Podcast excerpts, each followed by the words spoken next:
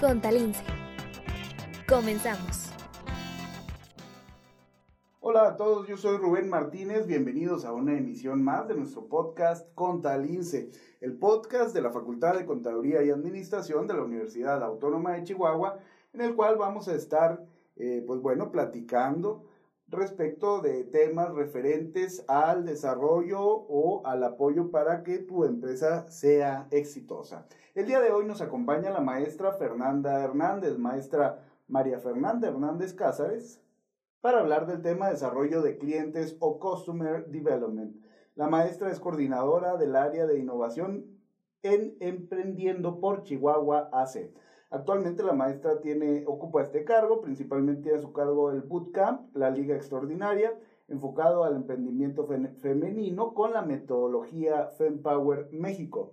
También es catedrática en el Tecnológico de Monterrey de la clase de emprendimiento a nivel profesional y previamente, dentro de su experiencia profesional, colaboró con el Centro de Innovación y Emprendimiento Tecnológico de la Universidad Autónoma de Chihuahua coordinando el programa de validación de ideas de negocio. Bueno, pues entonces con toda esta presentación te saludo maestra Fernanda Hernández, ¿cómo estás? Muy bien, muchas gracias.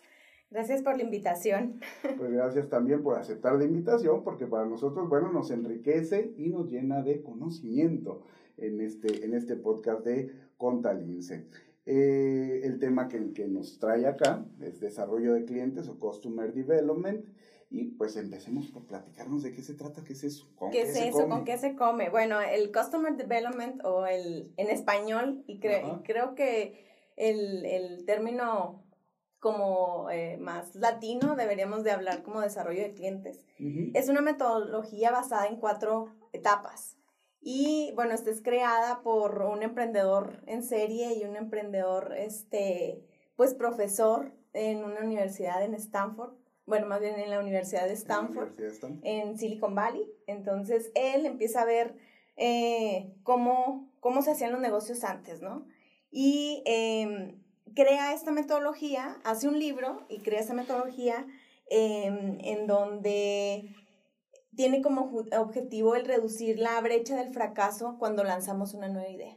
Entonces, eh, se plantea una serie de hipótesis, estas hipótesis se, se, se comprueban con el cliente y luego eh, esto permite ver si el cliente o nuestro futuro cliente tiene un interés o no. Entonces ya, ya lleva ahí una, em, pues una serie de, de pasos y de, y de etapas en las que debe pasar el emprendedor antes de, de lanzarse, ¿no? De, de, ya construir casi un imperio o como ellos lo ven, ¿no? Ven como algo que tienen que invertir mucho, ya quieren hacer eh, en masa algún producto, sí. pero primero tienen que ver si el mercado está listo y si lo quiere. En este podcast hemos platicado mucho en otros episodios con, con otros este, amigos con los que hemos conversado precisamente mucho del tema de, eh, de prepararnos, de tener, de adquirir conocimiento, de adquirir este, información antes de aventarnos así nomás. Lo hemos mencionado ya en dos o tres episodios, que el 80% de las empresas, según las estadísticas, y bueno, no vamos a, a, decir, estos son datos duros, bueno, puede variar, pero eh, pues tienden a desaparecer en menos de cinco años, en menos de cuatro años. Entonces, esta es una herramienta más que nos va a ayudar precisamente por lo que mencionas en esta parte, en la parte de, adquirir conocimiento del mercado para, para trascender un poquito más. Así es, este, esta parte del conocer, ya como bien dices, a veces eh, el mercado cambia, incluso lo podemos ver ahorita, o sea, el mercado no es el mismo el que teníamos hace siete meses o inicio del año. Entonces esto nos permite conocer las necesidades, frustraciones, problemas que tenga mi cliente y ver si yo puedo solucionarlo.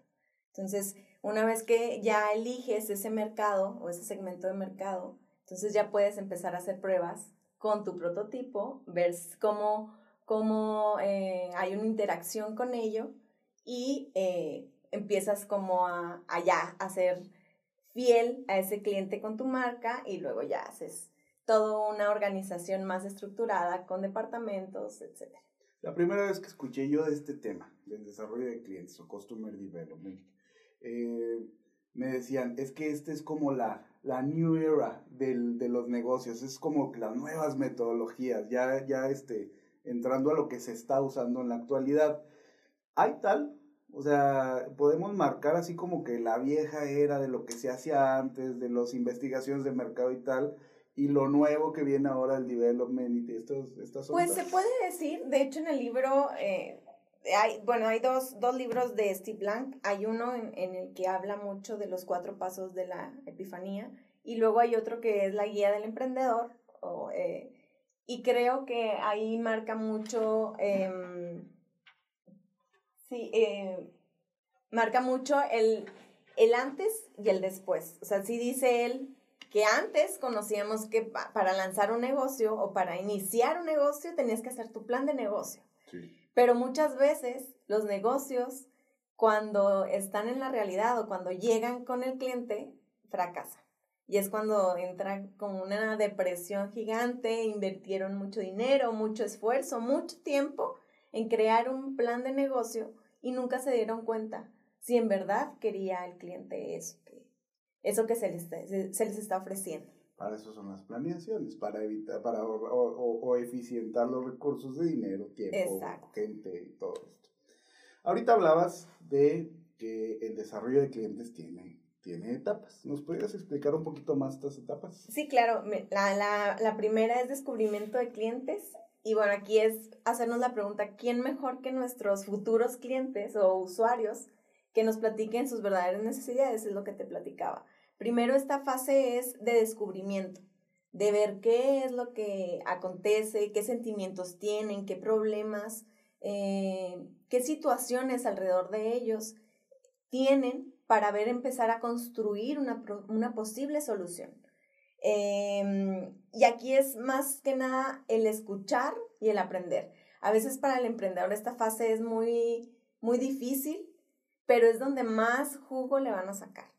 Entonces, esa sería la primera, la primera etapa. Y esto aquí, aquí se trata de, de, descubrir las hipótesis o lo que, em, lo que creemos que es y comprobar comprobar que esas hipótesis son, son buenas o si, o si, si, están, si estamos en lo correcto. Claro. Em, y bueno, después está la validación de, de, clientes. Una vez que ya tenemos esos, esos datos o esa carnita, como le digo yo a veces, eh, ya entonces empezamos como a lanzar el producto para ver si con lo mínimo eh, indispensable mi cliente está satisfecho. Obviamente no es un producto terminado, pero con esto nos da una idea si lo que nosotros estamos ofreciendo eh, para ellos eh, es bueno, ¿no? O, o si, o si, le, le, si hay un interés, si lo compraría. Ok. Eh, una vez que estas dos etapas ocurren, se puede hablar de que han encontrado como un modelo de negocio. Una vez que estos dos están como completas, o no completas, sino que ya nos dimos cuenta qué es lo que está pidiendo el, el, el cliente y que nosotros validamos esas hipótesis o esas creencias. Entonces ya podemos decir que hemos encontrado un modelo de negocio. Después la tercera es creación de, de clientes y una vez que ya validamos, ya encontramos ese modelo de negocio, entonces hay que hacerlo replicable. ¿Y qué quiere decir replicable? Pues que podamos estarlo haciendo constantemente. Si funciona aquí en Chihuahua, funciona aquí en, no sé, en, en Monterrey, funciona en la Ciudad de México, funciona en todo México. Supongo con alguna pequeña ecuación. Sí, claro. Ajá, claro. Ajá. Pero para esto es la creación de clientes. Y obviamente, para hacerlo cliente, hay que hacerlo que se enamore de nuestro producto. Hay que hacer todo, hay que construir todo ese modelo o ese business model canvas que hablan eh, con estrategias para atraerlo. Entonces, que se enamoren, que se casen con nosotros y ya no se quieran ir con nadie más. Yo lo veo así. y siempre, de hecho, mis alumnos se, se, ríen mucho porque siempre lo veo, véanlo como una relación. Ajá. O sea, y, y si te fijas, las etapas son muy parecidas Ajá, cuando estás. Lo podemos ir como comparando. Exactamente. Y por último, es la construcción de la empresa, en donde eh, ya, ya hiciste, ya viste, ya fidelizaste a, tu cliente, pero ahora sí necesitas más manos. No puedes hacerlo tú solo. Entonces necesitas un departamento de marketing, un departamento de, ventas, ya empiezas a construir como una empresa más organizacional con departamentos más específicos. Muy bien. ¿Nos podrías compartir lo más importante que no debemos dejar atrás del desarrollo de clientes? ¿Qué es eso que es primordial? Pues lo primordial es eh, estar pensando que el descubrir al cliente es, o todas estas cuatro etapas de las que hablé, es em, encontrar supuestos. Y los supuestos no los puedes encontrar dentro de tu laboratorio eh, o dentro de tu oficina o dentro de tu casa ahora con la, la modalidad de home office. O sea, tienes que salir. Desafortunadamente, pues hay algunas cosas que por la sana distancia no se puede, pero puedes observar. Claro. Puedes estar observando, puedes tener contacto a lo mejor eh, con una llamada, estar preguntando. Aquí la, la clave es preguntar todo lo que se te ocurra y que ese cliente se sienta confiado para poderte soltar toda esa información que tú necesitas para empezar a eh, descubrir ese cliente. Claro. Eh, algo también muy importante es que el fracaso es una parte fundamental en la búsqueda de, de, del cliente y que no nos debe de asustar. O sea, es algo que a veces grandes productos han salido del fracaso. Entonces, si nosotros estamos pensando, no, es que no me voy a aventar porque voy a fracasar, entonces estamos destinados a fracasar. Y hay un dicho por ahí que dice que, que si estás pensando en fracasar, es un hecho que lo vas a hacer. Entonces aquí tienes que pensar que no vas a fracasar, pero si fracasas, no pasa nada. Te levantas y, y sigues de tener una mentalidad pues saludable, digamos. Así es, es como parte de la vida. Yo creo que vuelvo al, ejemplo de lo personal. de lo personal, aplica. Exacto, aplica. aplica en un, en un ejemplo de relación también. Exacto, o sea, si te equivocas, bueno, pues le pides perdón y, y, vuelves, ¿no? O si no te, o sea, o si te rompieron el corazón, bueno, pues no era el cliente, ¿no? no, no era el enamorado, no era el indicado y, vuelves, y vuelves a enamorarte, o sea, no no te niegas a seguir en esa, eh, pues en ese camino del amor. este, em, ¿qué otra cosa? Ningún, ah, e, es lo que te mencionaba, que ningún plan de negocio sobrevive al primer contacto con los clientes. Sí. Sí, sin embargo, yo siento que primero tienes que eh, hacer este descubrimiento de clientes y luego planear. Entonces, van siento que los dos son importantes, pero siempre tiene que llevar como la información antes de ya empezar a planear todos esos recursos que tienes, qué es lo que cuentas en la mano y, este, con qué puedes, qué es lo que puedes perder. Claro, claro, claro. Em, mm, ¿Qué más te podría platicar? Nos permite, esta decisión o esta el descubrimiento de clientes nos permite también tomar decisiones rápidas. Sí. Porque como lo platicábamos en un inicio, a veces, pues nuestro cliente cambia a veces de seis meses. Sí, sí, sí. En, sí, sí, sí. En seis meses. Entonces, te permite em, hacer, o más bien tomar decisiones rápido. Entonces, aquí es eh, fallar rápido y fallar barato. Entonces, entre menos te cueste y sea rápido y aprendo rápido, entonces esto es lo, lo más importante. Y algo que, así como que lo último, o lo que no deberíamos de olvidar, es que si no tenemos pasión por lo que hacemos, el negocio no va a funcionar. Uy, esa es, esa es una constante en cada episodio, ¿eh?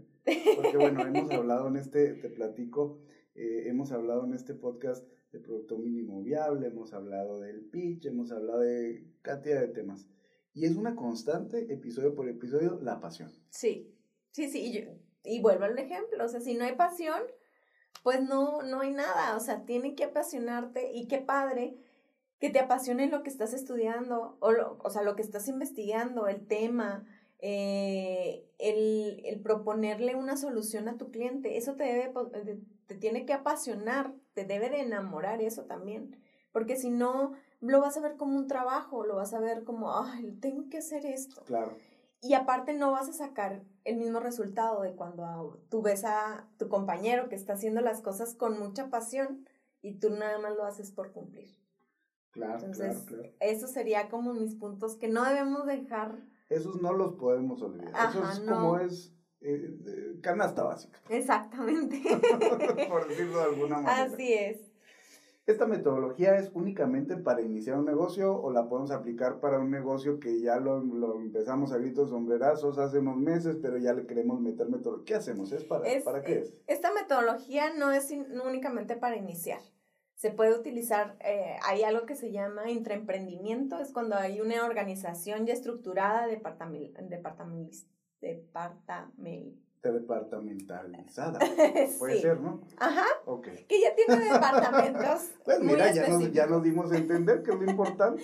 este, y que a lo mejor quieren lanzar un nuevo producto o un nuevo servicio o están viendo que necesitan cambiar porque su cliente está cambiando. Sí. Entonces, obviamente, se inicia con, estas, eh, con esta metodología y ellos los va, los va a permitir eh, lanzar nuevos productos o a lo mejor una, una pequeña derivación de esa organización, pero siempre albergada por una organización más grande. Esa es como la ventaja del, del intraemprendimiento, que no estás solo, que tus mismos empleados te están ayudando, o tus mismos colaboradores, no son tus empleados, tus colaboradores te ayudan a hacer este descubrimiento de cliente y hacer como una variante en tu negocio. Entonces, yo no, yo no, yo no creo, y como te lo decía, estado de descubrimiento de clientes lo puedes aplicar hasta en tu vida personal, o sea, lo puedes aplicar eh, simplemente con a lo mejor un tema de investigación. Entonces, yo creo que es aplicable en muchas áreas y en muchas etapas de nuestra, de nuestra empresa o de algún emprendimiento. Y, y, seguramente estas, estas herramientas que nos, que nos compartes van a ser de mucha utilidad. Por último, te quiero preguntar, eh, ¿qué consejo le podemos dar a los emprendedores? A esos, porque nos escuchan emprendedores. Es para, es para ellos este podcast. ¿Qué, qué, qué les dirías ya de, de cierre? Bueno, que antes que nada empiecen a desarrollar su cliente, investiguen mucho, mucho, mucho, platiquen mucho. Eh, yo creo que aquí si somos cohibidos, se nos va a quitar. Eh, es una manera muy importante el, el que estemos en constante cambio junto con nuestro cliente y que lo conozcamos. Porque ahorita tenemos como una, una era en la que ya no, no, no más basta ofrecer un producto, sino también el cómo lo hace sentir, el sentimiento. Y que no nos olvidemos que esas personas a las que estamos investigando, o a, a esos clientes más bien, son personas, sienten, eh, sienten, viven, tienen circunstancias alrededor de ellos que a veces los hacen, esas circunstancias los hacen tomar decisiones a lo mejor erróneas o que están haciendo cosas que no deberían de hacer. Entonces, comprender, ser un poquito más empáticos y siempre eh, ver más, más allá de, de, vender, sino resolver un problema a, a nuestro segmento de mercado. Em, y como te dije, o sea, el fallar no es malo. Hay que intentarlo, intentarlo y intentarlo. Este, hay una frase que, que decíamos mucho en el Centro de Innovación, que era insistir, persistir y nunca desistir.